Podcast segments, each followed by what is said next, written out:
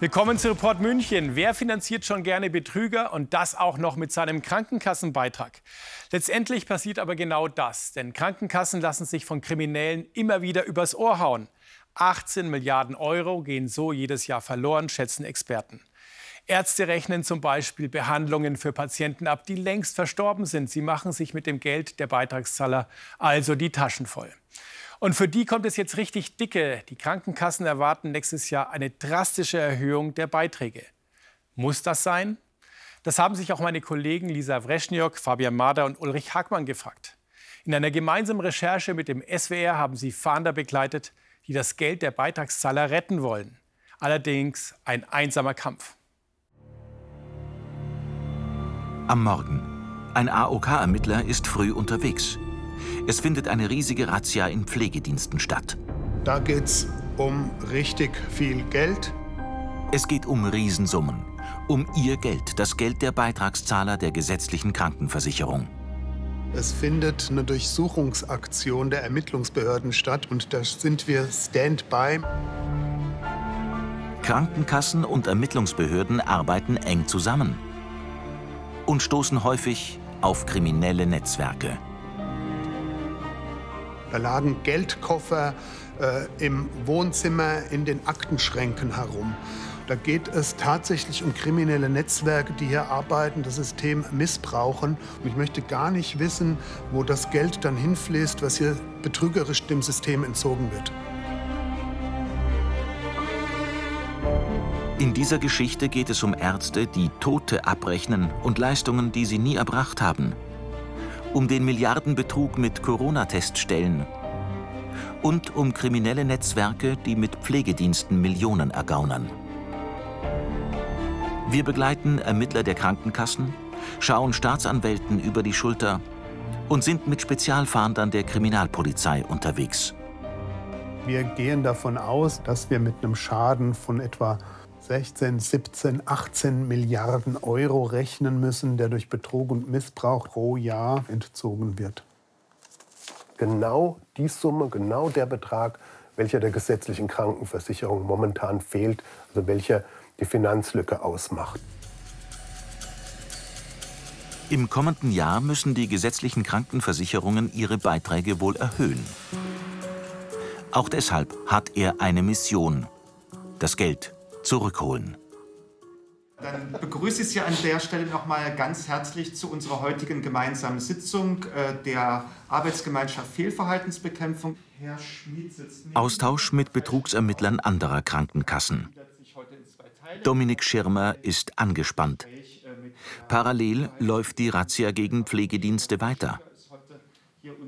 Sein Mitarbeiter soll ihn informieren, sobald es Ergebnisse gibt. Ja, Florian, grüß dich, hallo. Kannst du mir was berichten? Wie läuft die Aktion? Die sind jetzt in den Wohnungen, es finden Befragungen statt und es wurde auch einbestellt, die äh, ja, ähm, Geschäftsführerin, die Hintergrundfrau, die hier nach unseren Einschätzungen die Strippen zieht. Und deshalb bin ich auch ganz froh, dass es eine sehr personalintensive Durchsuchungsaktion ist. Dutzende Wohnungen werden durchsucht zeitgleich. Später stellt er fest, Hinweise auf ein riesiges Netzwerk, das Millionen abgezockt haben soll, verdichten sich. Im Raum Würzburg und in Kitzingen hat die Kripo am Donnerstag bei einer Großrazzia insgesamt vier Anwesen untersucht. Drei Beschuldigte wurden dann daraufhin festgenommen. Rückblick. Bereits am 29. September 2022 lässt die Generalstaatsanwaltschaft Nürnberg dieses Anwesen durchsuchen. Peter Bentlage hat in der Anlage ein Apartment für betreutes Wohnen gemietet. Frühmorgens klingelt es Sturm. Sie machen die Tür auf. Da steht einer äh, mit einem schwarzen gepanzerten äh, Weste, die Hand an der Hüfte in der Nähe seiner Pistole und zeigt einen Durchsuchungsbeschluss vor. Dann hat der erstmal, so wie im Fernsehen, die Wohnung gesichert. Hm, hm. Auch dieser Mann wird von der Razzia aufgeschreckt.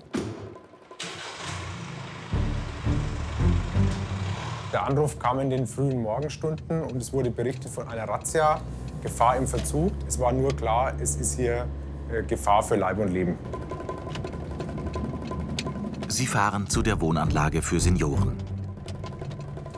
Wir haben dort vorgefunden Apartments, wo sich Seniorinnen und Senioren aufgehalten haben, im überwiegenden Teil, äh, die ja, eben teils in einem prekären Zustand waren. Ja. Wir bekommen Fotos zugespielt. Die scheinen die Zustände zu belegen. Also ich bin überzeugt, dass wenn man den Zustand nicht aufgehoben hätte oder verändert hätte, dass es dort auch zu wirklichen Gesundheitsschäden, vielleicht bis hin zum Tod gekommen wäre. Ja. Wie ist das möglich? Wir wollen mit Betroffenen reden. Aber viele haben Angst. Doch nach und nach erklären sich Pflegekräfte bereit, mit uns zu sprechen.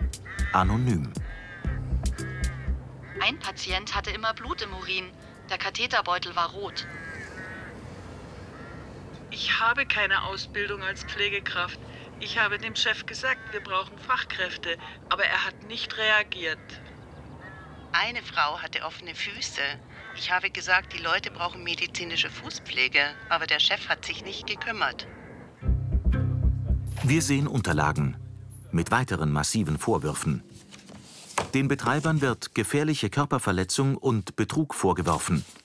Sie hätten Patienten böswillig vernachlässigt. Gleichzeitig Leistungen abgerechnet, die gar nicht erbracht wurden. Es sei ein Betrug in Millionenhöhe. Nur eine der drei Inhaftierten will sich äußern. Über ihren Anwalt lässt sie die Vorwürfe zurückweisen. Dass im Nachbarhaus schwerkranke Patienten vor sich hinsiechen, hat Peter Bentlage gar nicht mitbekommen. Dass seine Abrechnung nicht stimmen könnte, schon.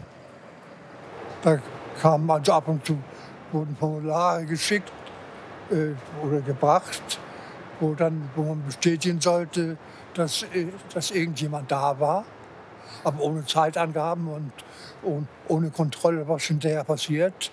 Und äh, meine Vermutung ist, dass auf diese Unterlagen bei anderen Leuten, die AOK oder sowas versichert waren, kräftig gefälscht wurde auch schon. Wir finden heraus, die Betreiber haben sich gezielt an russischsprachige Senioren gewandt. Und wir finden noch mehr Pflegedienste, die mit den Betreibern zusammenhängen, in mehreren Bundesländern. Sind sie Teil eines riesigen Netzwerks? Wir recherchieren in Geschäftsunterlagen und finden darin Mitinhaber mit Wohnort Moskau, teils geboren in Dubai. Wie passt das zu einem Pflegedienst?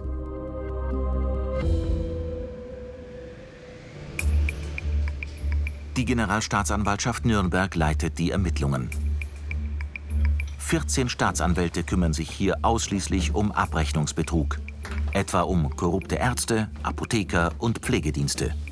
Also wie ihr wisst, ist ja letzte Woche in äh, meinem Verfahren durchsucht worden. Der Tatvorwurf war, dass der ähm, beschuldigte Arzt, so hat uns das die AOK Bayern mitgeteilt, Leistungen abgerechnet äh, haben soll, zu einem Zeitpunkt, als die Patienten schon verstorben waren. Solche Fälle stapeln sich hier in der Spezialabteilung. Also zum einen ist schlichtweg natürlich in diesem System unglaublich viel Geld. Also es gibt deswegen einfach unglaublich viele Möglichkeiten, schlichtweg sich zu, äh, sich zu bereichern. Äh, das ist das eine. Das zweite ist, äh, vielfach sind natürlich solche Abrechnungen auch ein Massengeschäft. Man kann sich nicht vorstellen, dass da nur wenige Rechnungen irgendwo bei einer Krankenversicherung eingehen, sondern es gehen Millionen dort ein. Und es kann schlichtweg nicht jede Rechnung auf ihre Plausibilität überprüft werden. Deshalb sind die Ermittlungen so komplex. IT-Spezialisten helfen, komplette Datensätze von Arztpraxen auszuwerten und Kriminelle zu überführen. Zumindest bei diesem Arzt scheint das zu klappen. Da sieht man ja schon am ersten Blick, dass ähm, das Sterbedatum vor dem Behandlungsdatum liegt. Also das scheint sich ja mal wenigstens zu bewahrheiten. Und eine der großen Schwachstellen im Bereich der gesetzlichen Krankenversicherungen ist einfach, äh, dass da der Versicherte seine Rechnung ja nicht sieht. Das heißt, er gibt seine Versichertenkarte ab, ähm, am Eingang der, der Arztpraxis wird eingelesen, was dann danach weiter passiert, was abgerechnet wird an Leistungen, sieht der Versicherte nicht. Eine Woche später in München. Es gibt erste Ermittlungsergebnisse rund um das Netzwerk der mutmaßlichen Pflegebetrüger. Oberstaatsanwalt Findel stellt sie vor. Insgesamt sollen sie fast 5 Millionen Euro erbeutet haben. Ich zeige Ihnen einfach nur mal Fotos von den Autos, die an dem Tag abtransportiert worden sind. Das sind natürlich jetzt auch keine Lamborghinis, aber es sind auch keine Fiats, äh, die, die dort sichergestellt worden sind. Das zeigt also, man kann auch äh, in der ambulanten Pflege durch Betrug durchaus äh, nicht wenig Geld verdienen.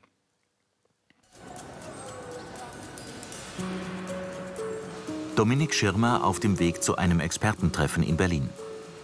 Der Umfang des Abrechnungsbetrugs ist gigantisch. Gleichzeitig schauen Politiker aus Sicht vieler Ermittler weg. Heute wollen sie ein Zeichen setzen. Eine Premiere.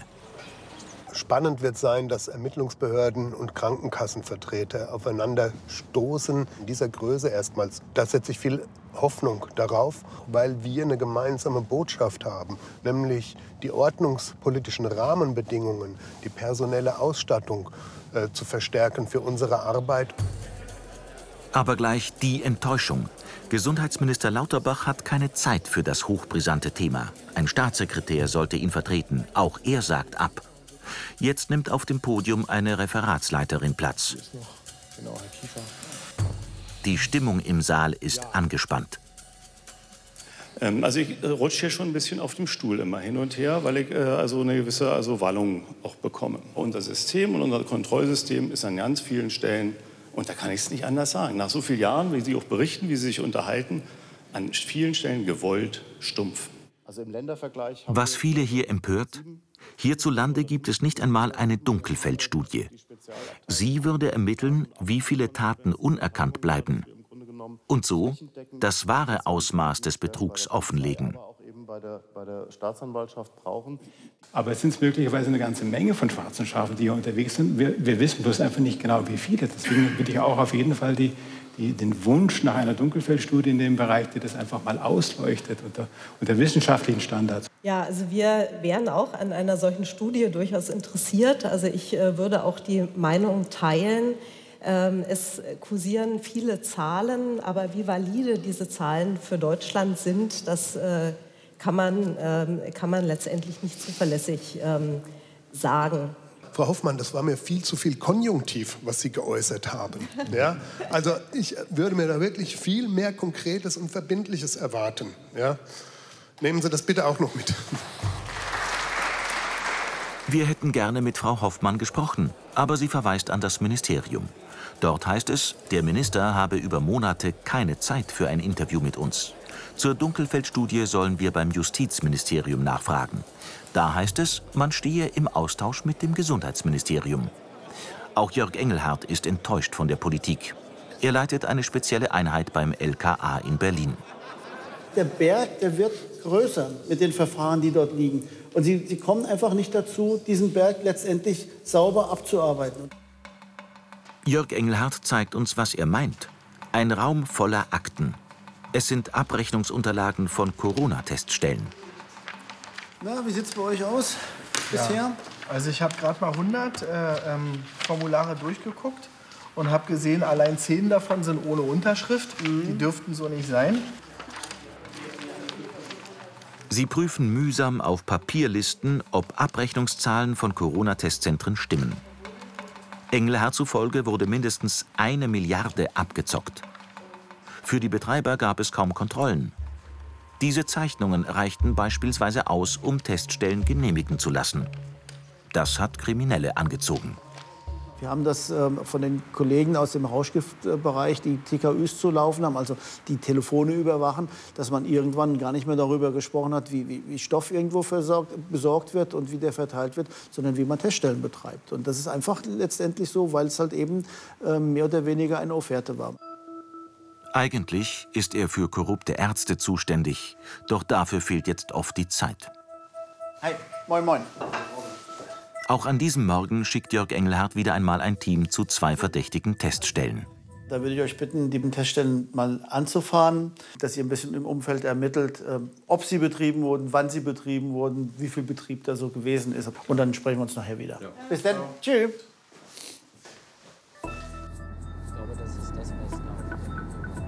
Die Abrechnungsunterlagen von Teststellen sind oft grotesk falsch. Da wird keine Miete gezahlt für eine Teststelle, da werden keine Löhne gezahlt. Das Geld wird zum Beispiel bar abgehoben. Dann denken wir so, pff, ja. 130, ja. Das ist das Zelt. In diesem Partyzelt soll eine Teststelle gewesen sein? Guck mal, da auf dem Schreibtisch. Da liegen doch personenbezogene Daten. Ja. Wir nehmen die mit, Gefahrenabwehr. Ja. Wollen wir das jetzt machen? Oder? Ja, würde ich machen. Höchstpersönliche Unterlagen liegen frei zugänglich herum. Da stehen die ähm, Patientendaten, die Ausweisnummern, die E-Mail-Adressen, die Telefonnummern, alles drauf. Vermutlich wäre das entweder geklaut oder verwittert irgendwann und das nehmen wir dann jetzt erstmal mit. Das kommt auf den großen Stapel. Sie werden heute noch weitere verdächtige Teststellen ermitteln. Wie fliegen die Betreiber überhaupt auf? Heute war es mal ein bisschen kurios, weil heute wurde der Fall im Grunde ausgelöst durch das, äh, die, die Zollfahndung. Dort wurde halt beim Ausreisen ein Teststellenbetreiber festgestellt, der dann über mehrere Tranchen versucht hat, sehr viel Geld ins Ausland zu transferieren. Das waren insgesamt knapp 250.000 Euro. Und so ist der Fall heute ins Rollen gekommen. Zurück in Bayern. Für die AOK-Ermittler haben die Razzien bei den mutmaßlichen Pflegedienstbetrügern wertvolle Hinweise gebracht. Auch sie vermuten ein Netzwerk. Grüß dich. Ja, schön, dass du da bist. Ich bin schon ganz gespannt. Wie war denn die Razzia bei diesen Pflegediensten? Was ist denn rausgekommen? Sehr aufschlussreich. Stellen Das sind die drei, die in Untersuchungshaft sind hier. Ganz Oder? genau. Diese Ja. drei Personen, das sind die, die in Unter- Untersuchungshaft sitzen. Das Spannende ist eben, ja, wenn man sich jetzt ansieht, dass es einen Bruder gibt, der in einem zweiten Schritt dann mit Mhm. mehreren Pflegediensten in Verbindung zu bringen ist. Die beiden sind über eine Gesellschafterstruktur miteinander im gleichen Dienst verbunden, aber eben auch familiär blutsverwandt. Wir konnten dann zig weitere Verbindungen in unterschiedlichste Branchen tatsächlich auch feststellen. Hier beispielhaft, die dann ehemals als Geschäftsführer bei einem Pflegedienst in Oberbayern tätig gewesen sein sollen, jetzt dann ein Veranstaltungsunternehmen im, im gleichen Raum leiten. Und auch als Angestellte dann bei den Pflegediensten tätig auf- ist. Genau, ja, okay. ganz genau, ja. Die AOK-Ermittler finden weitere Firmen mit Verbindungen zu den Pflegediensten. Etwa eine Arztpraxis und eine Agentur für Medizintourismus. Und sie finden weitere Hinweise auf zu hohe Abrechnungen bei Pflegediensten. Wir schreiben den Gesellschafter und Geschäftsführer vieler dieser Pflegedienste an. Sein Anwalt weist die Vorwürfe zurück. Es gebe keine Anhaltspunkte für Abrechnungsbetrug. Ja, ganz genau. Die AOK-Ermittler sehen das anders. Also wenn man das zusammenrechnen möchte, dann bin ich auf jeden Fall bei einem Volumen von mindestens 8,5 Millionen Euro.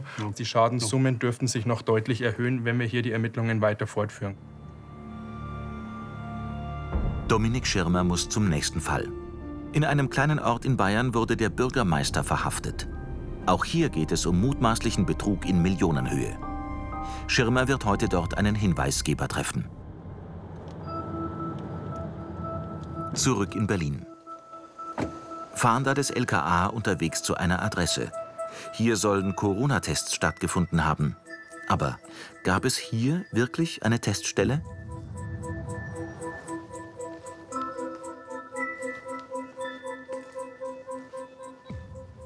So. Ich sehe hier keine Teststelle. Ich sehe auch keine Anzeichen, dass jetzt mal eine da war. Da mache ich mir ein paar Fotos davon. Ihr seid wieder da, ihr hattet nichts gefunden? War nicht mehr da. Nichts mehr zu erkennen. Okay. Na gut, dann bleibt ihr jetzt bitte unten und wartet, bis dann weiteres kommt. Ein typischer Fall. Wenige Wochen später. Ein anderer mutmaßlicher Teststellenbetrüger steht vor Gericht. Es geht um rund 10 Millionen Euro. Also wenn da jetzt ein Freispruch erfolgt in solchen Verfahren, dann weiß man, man hat kolossal was falsch gemacht als Ermittlungsbeamter, äh, was man hätte vorher anders äh, erkennen können, wenn ähm, wenn es eine Verurteilung gibt, äh, die sich mit den eigenen Erwartungen äh, deckt. Das gibt dann schon ein bisschen Zuversicht für die zukünftigen Verfahren. Jörg Engelhardt ist nervös. Wie werden die Richter entscheiden in Berlin? In Nürnberg hat die Staatsanwaltschaft ein System für Hinweisgeber eingerichtet, um Tätern schneller auf die Spur zu kommen. Einzigartig in Deutschland. Das ist die neue Anzeige? Ja, genau. Das Besondere, die Staatsanwälte können Nachfragen stellen und sich mit Hinweisgebern anonym austauschen. Das ist eine gute Idee, aber so machen wir das. Das würde es vielleicht ein bisschen eingrenzen. Was der große Vorteil daran ist, ist, dass wir sofort direkt prüfen können, sind die Hinweise werthaltig und sofort Maßnahmen einleiten können, ohne den Umweg über die Polizei gehen zu müssen. Auch der Hinweis auf das Netzwerk mutmaßlich betrügerischer Pflegedienste kam über das System. Demnächst beginnt der Prozess in diesem Gerichtssaal. Hier wird bald auch der Fall eines Arztes verhandelt. Er soll Millionen Euro abgezockt haben. Seine Masche laut Staatsanwaltschaft? Er las die Daten von Patienten ein. So weit, so normal. Dann rechnete er aber auch nach deren Besuch in der Praxis weitere Behandlungen ab, die nie stattgefunden haben, so die Ermittler. Tatsächlich äh, hat er es so gemacht, dass er an seinem PC dann immer wieder die äh, Betriebszeit umgestellt hat, um zu fingieren, dass diese Termine noch zusätzlich an anderen Tagen zu anderen Zeiten stattgefunden haben. Dann macht er Engel zufolge einen Fehler. Er ruft bei Krankenkassen an.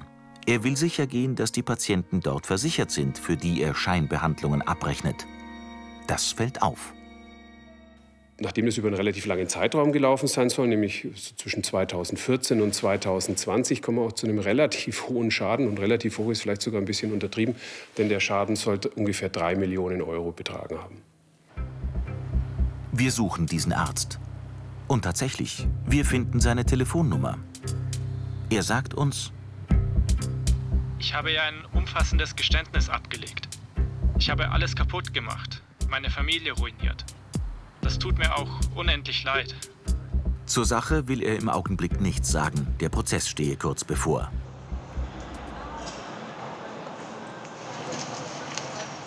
In Berlin steht das Urteil bereits fest. Ein Kioskbesitzer soll zu Unrecht rund 10 Millionen Euro für Corona-Tests kassiert haben. Das Urteil der Richter? Fast neun Jahre Haft für den Angeklagten. Ja, das bestärkt natürlich ein bisschen, wenn es morgen wieder an die nächsten Vorgänge geht, halt eben genau in dem Stil auch dann die Ermittlungen weiterzuführen. Solche Ermittlungen sind oft komplex. Auch hier in Seeg im Allgäu. Über eine Million Euro soll zu Unrecht an das örtliche Pflegeheim geflossen sein. Der CSU-Bürgermeister sitzt deshalb seit Monaten in Untersuchungshaft. Dominik Schirmer trifft heute einen Informanten, der ihm brisante Unterlagen übergeben will. Guten Morgen, grüß Gott. Dominik Schirmer von der AUK Bayern. So, nehmen Sie doch bitte Platz. Danke. So. So, ich habe gehört, Sie haben Informationen für uns zu den Vorgängen hier um die Pflege in Seeg. Der Bürgermeister der Ostallgäuer Gemeinde Seeg, Markus Bergdold, ist wegen Betrugsverdachts festgenommen worden. Um ihn geht es. Markus Bergdold, Bürgermeister in Seeg. Er soll mit dem Geschäftsführer des örtlichen Pflegeheims zu Unrecht Corona-Hilfen kassiert haben. Und zwar in Millionenhöhe. Was den Fall besonders macht? Bergdold hatte neben seinem Amt als Bürgermeister auch noch die Steuerung des Pflegeheims am Ort übernommen. Und dafür ein komplexes Netzwerk von Firmen gegründet.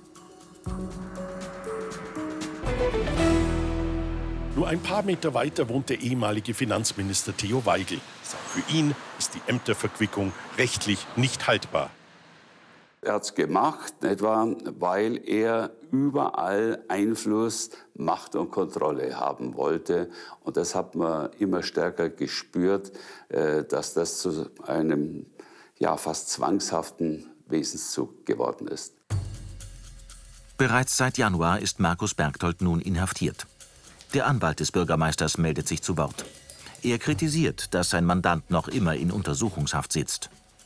Der Haftbefehl ist ungerechtfertigt und die Staatsanwaltschaft nimmt hier an, und das Gericht hat es auch angenommen, der Staatsanwaltschaft folgend, es besteht Fluchtgefahr. Also die Besorgnis, dass dann, wenn er auf freiem Fuß belassen wird, sich dem Verfahren durch Flucht entziehen wird. Und das halte ich für einen schlichten Blödsinn. Die Staatsanwaltschaft Nürnberg hat die Verhaftung beantragt. Ich würde auf gar keinen Fall von Blödsinn sprechen. Insbesondere würde ich es deswegen nicht machen, denn bei der Bewertung der Frage der Fluchtgefahr haben drei Gerichte, das Amtsgericht Nürnberg, das Landgericht Nürnberg-Fürth und das Oberlandesgericht Nürnberg gesagt, dass, dieser Flucht, dass die Fluchtgefahr, so wie es auch die Generalstaatsanwaltschaft Nürnberg anliegt, vorliegt. Ja, und deswegen werden die Haftbefehle aktuell auch noch vollzogen. Josef Beller vermutet, dass es um mehr als um veruntreute Corona-Hilfen geht. Er ist pensionierter Mathematiklehrer und hat Abrechnungsunterlagen von Heimbewohnern untersucht.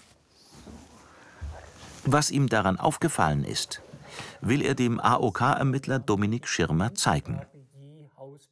Und was steht dort? Das scheint, genau eine, das es scheint Gleiche. eine Doppelabrechnung Das zu ist sein. eine eindeutige Doppelabrechnung. Es wird innerhalb der Zeit, die bei weitem nicht die nach Pflegevertrag zu erbringende Zeit abdeckt, Ja. die Medikamentengabe erbracht und wird zusätzlich abgerechnet. Ja, ich sehe es schon. Ist ja. das erlaubt? Ja, ja.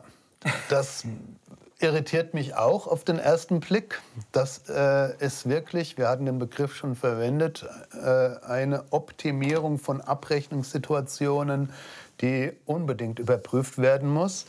Vielen Dank und dann recht herzlichen Dank für Ihre Informationen. Gerne Dankeschön. geschehen und auch für Ihre Auskunft. Fragen genau, ja? mache ich. Wiederschauen. Wiedersehen. Es gibt ein paar augenscheinliche Implausibilitäten. Da werde ich mit den betroffenen Kassen mich austauschen und auch mit der Staatsanwaltschaft. Natürlich gilt für den Bürgermeister, die beschuldigten Ärzte, Betreiber von Pflegediensten und Corona-Teststellen die Unschuldsvermutung. Und Dominik Schirmer wird wohl nur einen Bruchteil der Summe zurückholen können, die den Beitragszahlern verloren geht. Nee, davon lasse ich mich nicht frustrieren. Ähm, eher bin ich motiviert, noch mehr zurückholen zu wollen, weil ich sehe die Potenziale, die wir haben in der Betrugsbekämpfung, mit dem, was wir tun und mit der Wahrnehmung dessen, was wir tun, schrecken wir potenzielle Betrüger davor ab, uns zu betrügen. Und das motiviert mich tatsächlich, dass ich dazu beitragen kann. Denn es geht um bis zu geschätzte 18 Milliarden Euro pro Jahr, die bei der Versorgung von kranken Menschen in Deutschland fehlen.